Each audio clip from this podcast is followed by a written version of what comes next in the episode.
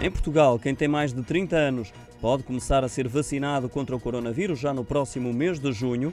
Quem o diz é o coordenador da Task Force para o Plano Nacional de Vacinação contra a Covid-19. Ao jornal O Público, Henrique Gouveia Melo avançou que o processo deve ocorrer simultaneamente com o das faixas etárias dos 40 e dos 50 anos, que o objetivo é abrir mais do que uma faixa etária sequencialmente mas quase ao mesmo tempo. A vacinação poderá ocorrer em três faixas etárias quase em simultâneo e são palavras do coordenador do grupo de trabalho do processo de vacinação. Desta forma, vão ser administradas vacinas da Pfizer e da Moderna a quem tem menos de 50 anos, com a vacina da Johnson Johnson a ser utilizada na faixa etária dos 50 aos 59 anos e nas pessoas mais velhas que ainda falta vacinar. Quem tem mais de 55 anos deve inscrever-se no portal do autoagendamento agendamento, onde já foram submetidos mais de 552 mil pedidos.